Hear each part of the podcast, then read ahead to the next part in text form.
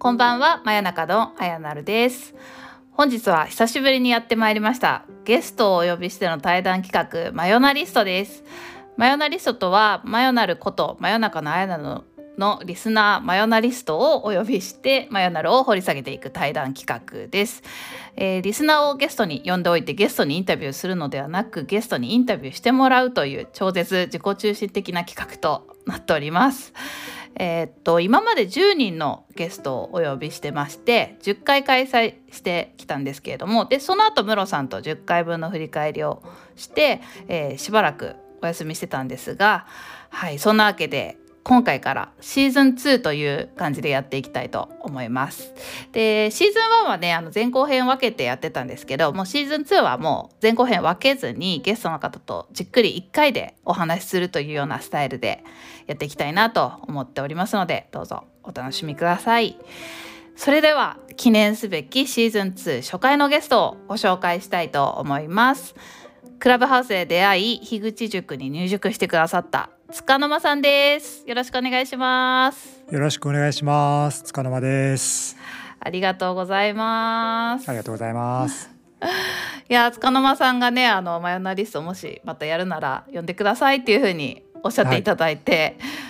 ちょっとそれをきっかけにねあそうだよなやらなきゃなという 気持ちにやりたいんだったなっていう気持ちにねしてさせていただいたので。はい。ありがとうございました。ありがとうございます。始めるまた始めるきっかけに なりました。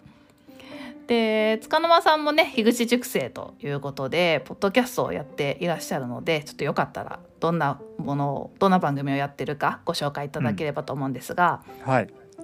えっ、と私はですね、今は塚の間の音声という、はい。えースタンド FM で配信してるんですけど、まあそれまで樋口塾に入った時入る前からかな。犬の遠吠えとか、うんうん。塚の間シーズン2とか、うんうんうん。あ塚の間シーズン2の前にはシーズン1があったのかなっていう感じで ポッドキャストでは配信してたんですけど、スタンド FM で今は映ってやってます。うで、ん。あポッドキャストとしてはあとあ樋口塾の中で登録させていただいているものとしては、ヒューストン兄弟っていううんうんうん。ポッドキャストもやっていて最近めっきり更新してないんですけど。そうですよね。あの訳がありまして。そうなんだ。あの、うん、会社の、えっと後輩というか、はい。うん。だいぶ年下の後輩と2人でポッドキャスト番組を始めてたんですけど、でそれはちょっと束の間っていう名前ではなかったんですけどあの、うん。自分の本名とというか、うその会社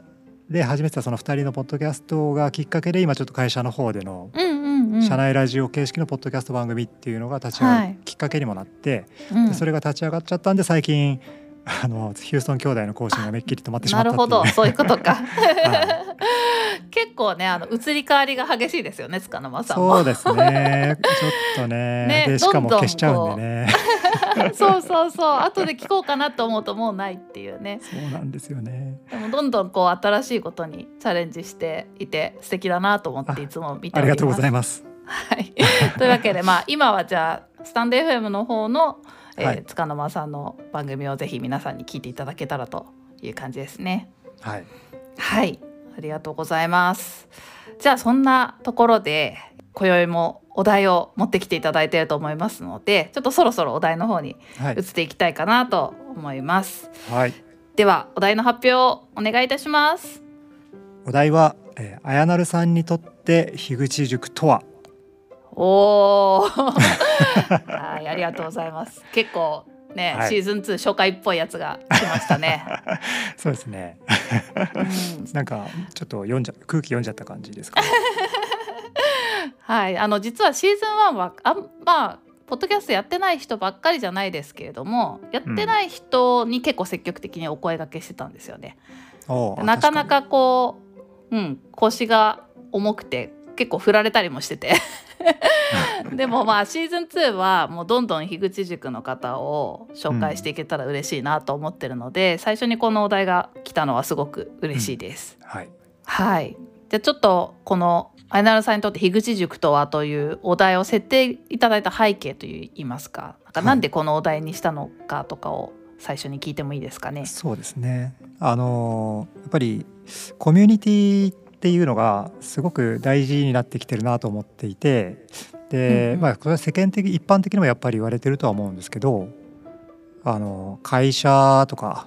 家族とか地方自治体とかなんかそういうところよりももなんか新しいコミュニティの形っていうのがどんどん増えてきたりでそのコミュニティが社会に与える影響っていうのが大きくなってるなと思ってて、で樋口塾もまさにコミュニティだと思うんですけど、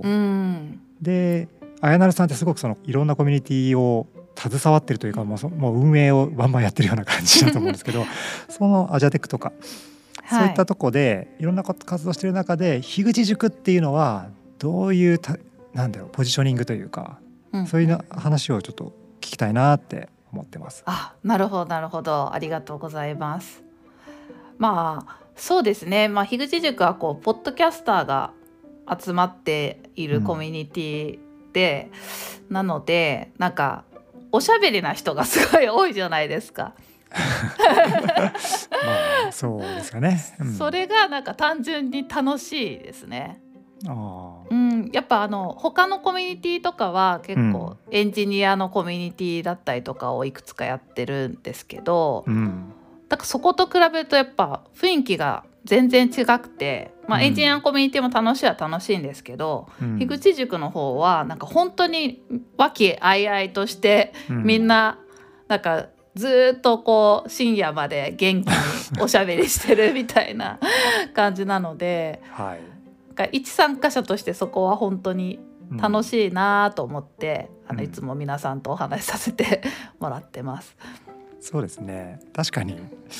僕とかまあ僕だけじゃないですけど、うん、結構喋るのが苦手だとか喋る練習をしてるとかそういう人も結構いるじゃないですか。でも、うん、なんだかんだ言って僕結局喋るの好きなんだなって。いやそうですよ。改めて最近会社の中でもなんか僕が喋り出すと長くなるんだなっていう空気を感じ始めたりそっか喋るの好きだったんだな。そうだと思いますよ。じゃないとポッドキャスト始めないですかね。そうそうそうそう、うん、なんかそう確かに今まではなんかその積極的に発信するタイプじゃなかったですとか、はい、こうなんかずっとコミュニケーションしていたいわけではないですっていう人ももちろんいらっしゃると思うんですけれどもやっぱりなんかこう音声でしゃべりを配信しようっていうハードルを1個超えてる人たちなのと、うん、まあ常に普段からこう配信をしてるっていう人たちなのでやっぱちょっと他の人と違いますよね。なんか一本すなんかいい意味でネジ外れてるというか。歯止めがなんかは、うん、なんだろう。ブレーキかかってる部分がもうないみたいな人たちが多いなと思ってて、まあね、深夜3時4時5時までやって話してる。ところを見るとね相当ネジ外れてる感じがあるかもしれないです、えーうん、それかまあなんか楽しいし皆さんのそういう、うん、あの勢いにすごくこう影響を与えられてるというか、はい、私自身もこうどんどん発信していこうとかこう恥ずかしがらずに外に出ていこうっていう気持ちにさせてくれる瞬間が多いですね。うん。うん、あれアジアテクとか、そちらの他のコミュニティだとあんまそういうみんなでいっぱい喋ろうよっていうようなことはないんですか？うんそんなこともないんですけれども、うん、ちょっとやっぱ雰囲気違いますね。うん、うん、なんか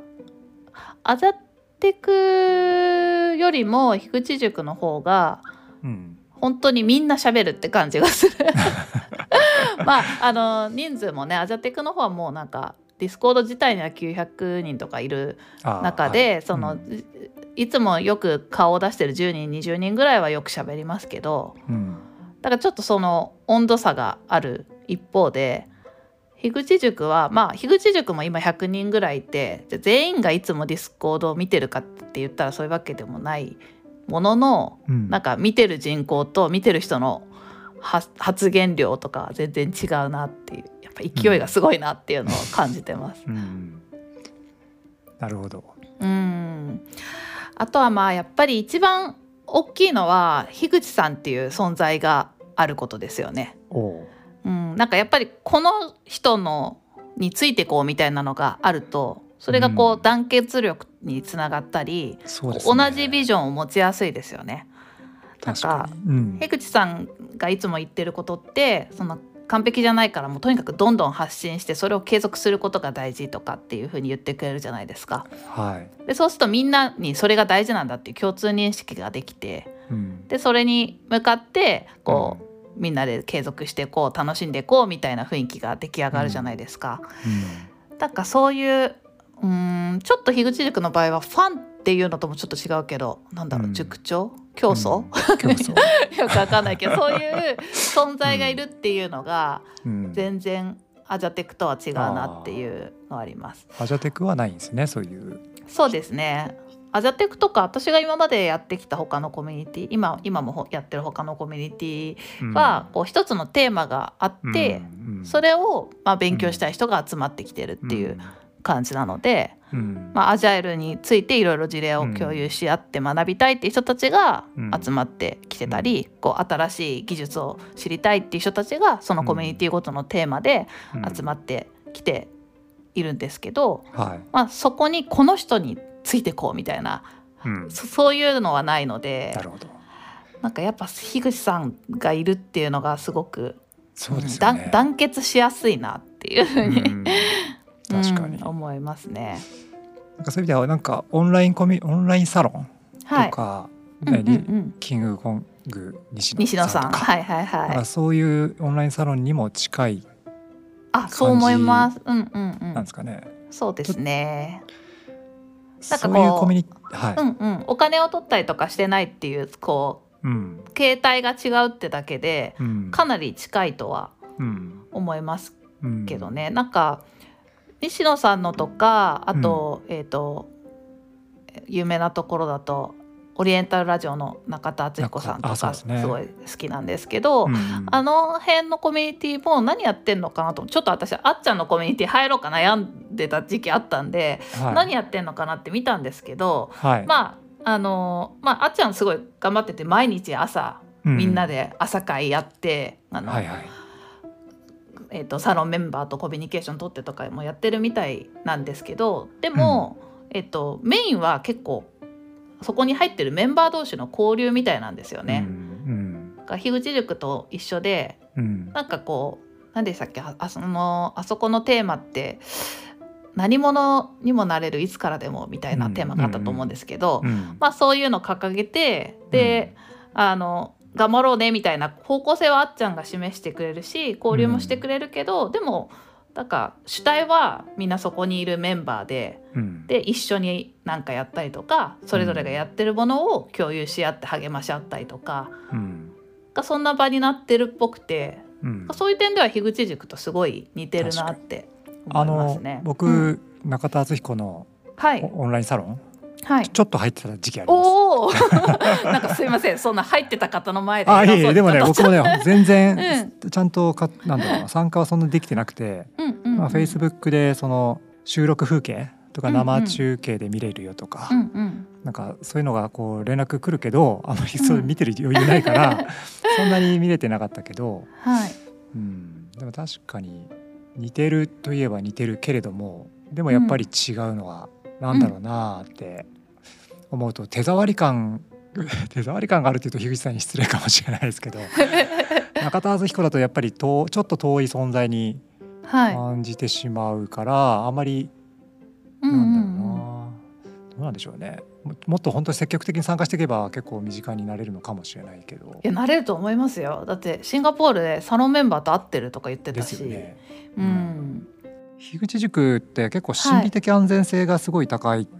と僕は勝手に思ってるんですけどうんうんうんそういうところはあまりこう芸能人とかそういった人たち、例えば落合陽一とかそういう人たちのオンラインサロンの中ではなんかうんあまり感じられないなって印象があるんですよね自分の中では。うんああなるほどね。まあうん。単純になんか人数が多いっていうのはまず一個あるのかなっていうのと、うんまああとちょっと幅広く認知されているので、その分集まってくる人種も多いですよそうですね。よね。うん。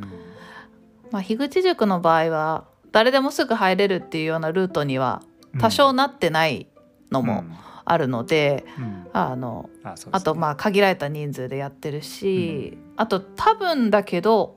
ほぼ全員100%古典ラジオを聞いてると思うんですようんうね。んうん。まあちょっと、まあ、90何パーセントかもしれないけど。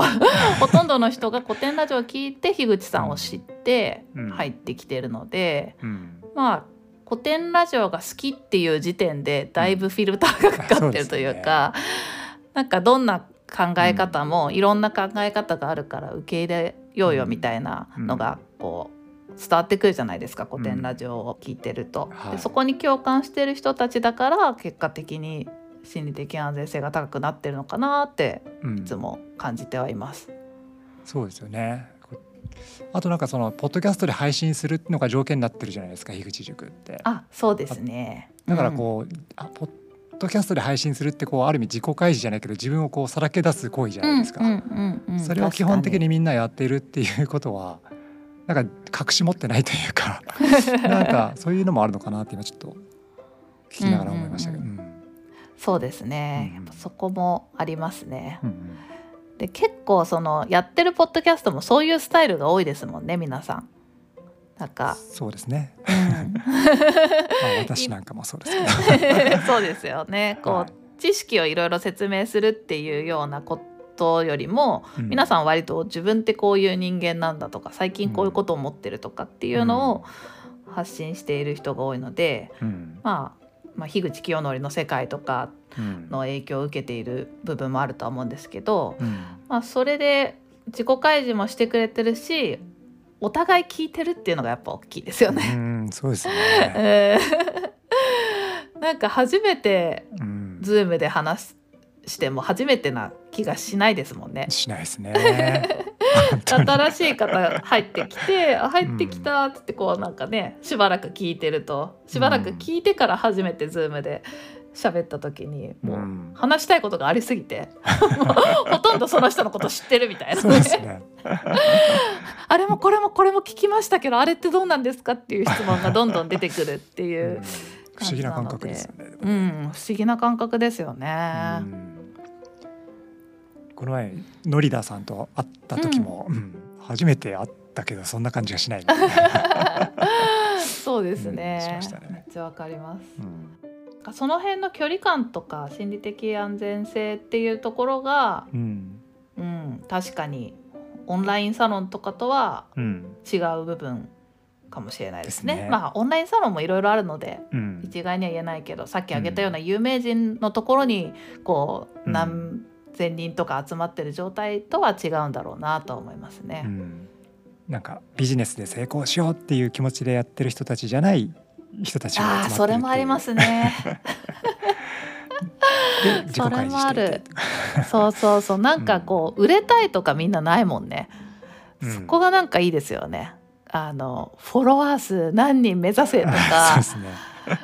売り上げいくら出せとか。そういう話、そういえば一切ないですもんね。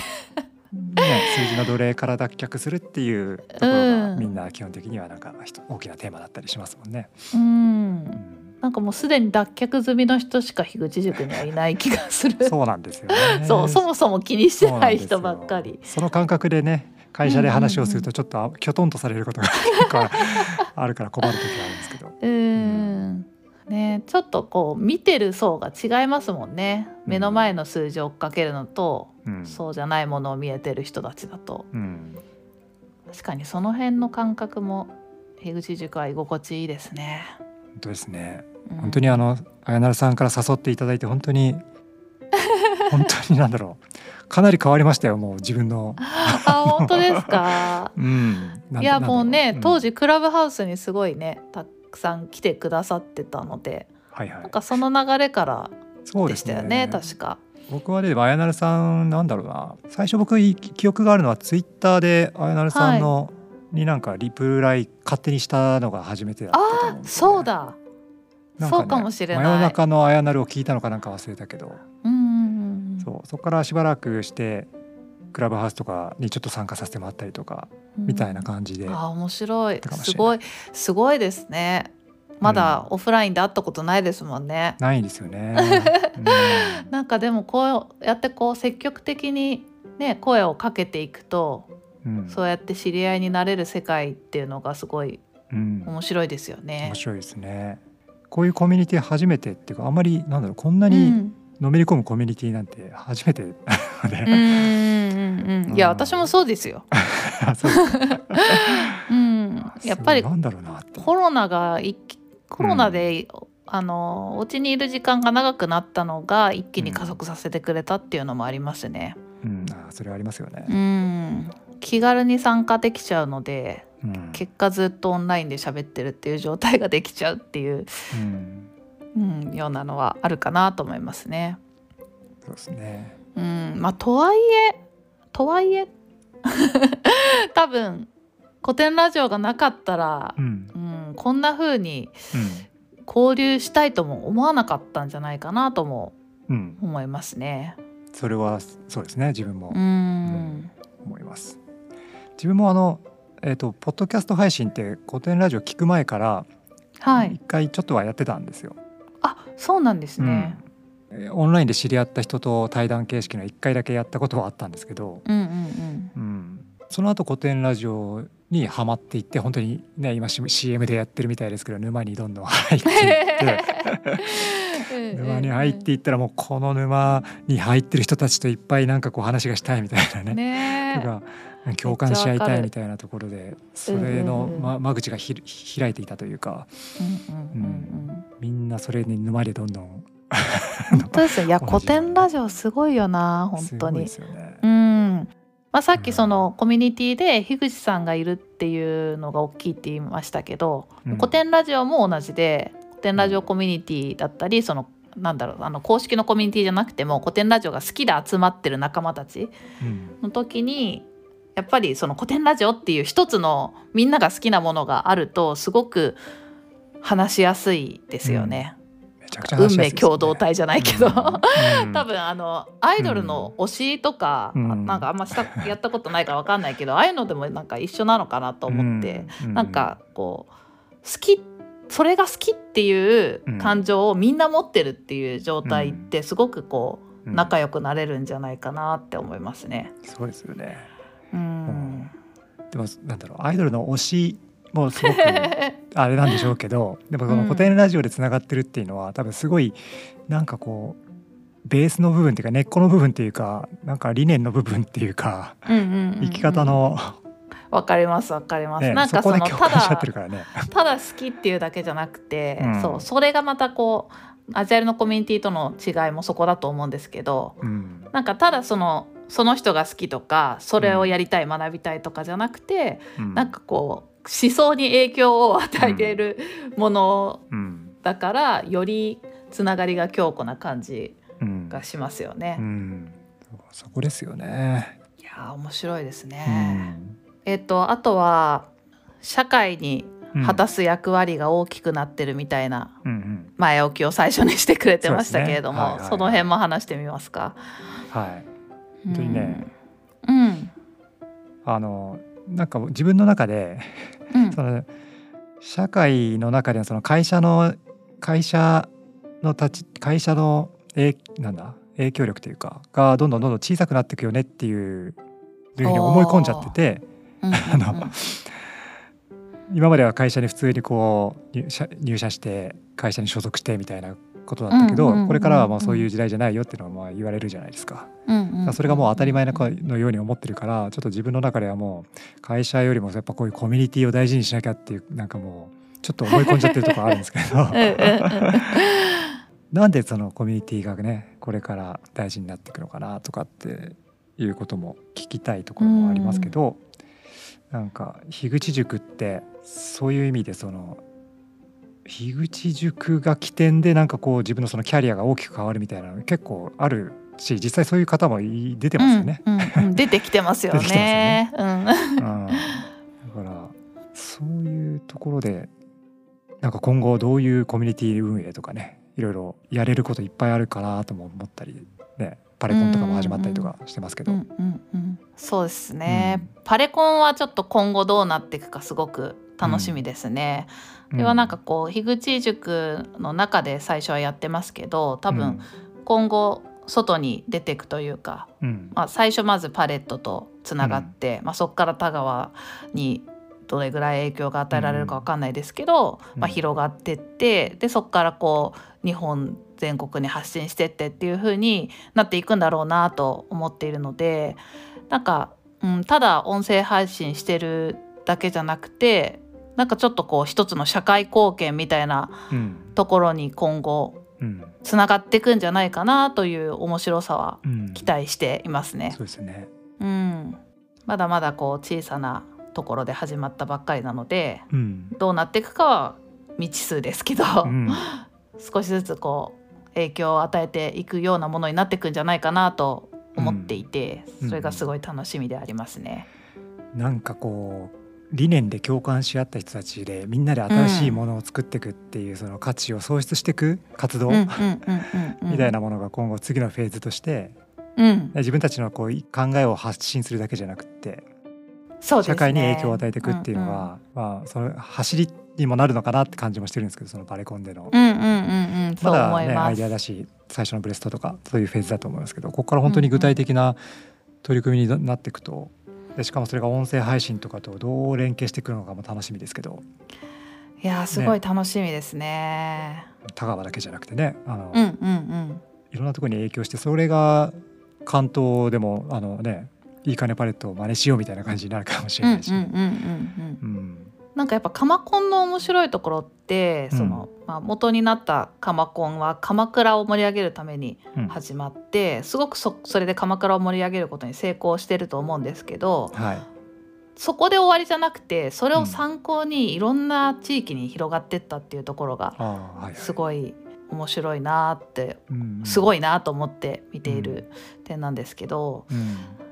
なんかそんな風に樋口塾もこうもっとこう活動がこんな風にやるとうまくいくよみたいなことが周りに伝わっていけば、うん、似たようなコミュニティがどんどん出てくる可能性があるなと思っていて、うん、そういう意味ですごい楽しいじゃないですか樋口塾 で楽しいですね。みんなすごくあのプラスなポジティブな気持ちで参加してくれてると思うので、うん、はい。うん、だからこのこれがこう連鎖して似たようなコミュニティがたくさんできたりこう音声配信の面白さみたいなものが、いろんなコミュニティにつな伝わっていったりして、うん、日本中が世界中がこう元気になるきっかけみたいな風に なっていけたらすごい嬉しいなって思いますね。うん、うん、そうですね。音声ってね、大事ですよね。音声声 声でつながるなんかネットワークすごく大事だなって思うんで。まあ企業もね頑張ってると思うんで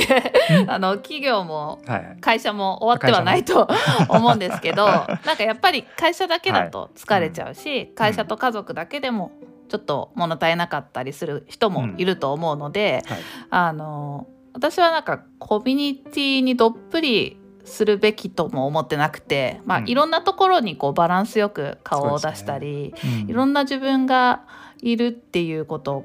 をこう受け止めて生きていけたらこう一つに固執し,、ちゃうよりも辛くないというか楽しく、あの過ごしていけるんじゃないかなと思うので、うん、なんかそんな風にコミュニティを使っていくというか、うん、うん、コミュニティに属して楽しく生きていけたらいいんじゃないかなと思ってます。うん、そうですね。会社 会社が終わってるとは思ってない。思ってます まあそうですね。僕も、うん、会社とそのコミュニティとかのパワーバランスがちょっと変わってきてるそう、ね、変わってくるかもしれないから、うんうんうん、うん、やっぱねバランスね、会社だけだと疲れちゃいますからね。うんうんね。まあ、かといって樋口塾だけだったらそれはそれで疲れちゃうと思うんですよ。うん、うん、楽しいんだけどでもなんかやっぱり樋口塾だけだったら何かあった時に、うん、なんか悲しいことがあった時に、うん、そのまますごく落ち込んじゃったりとかしちゃうと思うので、うん。うん、かいろんなところに属していろんな自分を持って、うん、それを全部本当の自分だと受け入れて生きていければいいんじゃないかなと、はい、文人主義で。そうですね、うん、まあでも樋口塾はそんな中でもすごいこうパワーをくれるというか、うん、あのみんな元気になれるコミュニティなんじゃないかなと思ってるので、うん、まあこれからも少しずつ人が増えていったら嬉しいなと思いますし、うん。なんかあんま爆発的に拡大はしなくていい,、よねって樋口さんとも 言ってるんですけれどもですね。なんかそれよりもみんながこう交流してうん。すごいお互いの絆がどんどん深まっていくうん。状態がずっと続いているようなうん。コミュニティになったらいいんじゃないかなとうん。思いますね。はい。はい、はい今後ともよろしくお願いしますいやーこちらこそよろしくお願いします。はいいやーだいぶ語っちゃいましたが、じゃあこの辺では終わりにしたいと思います。いはいはい。じゃあ塚の間さん本日は本当にどうもありがとうございました。はありがとうございました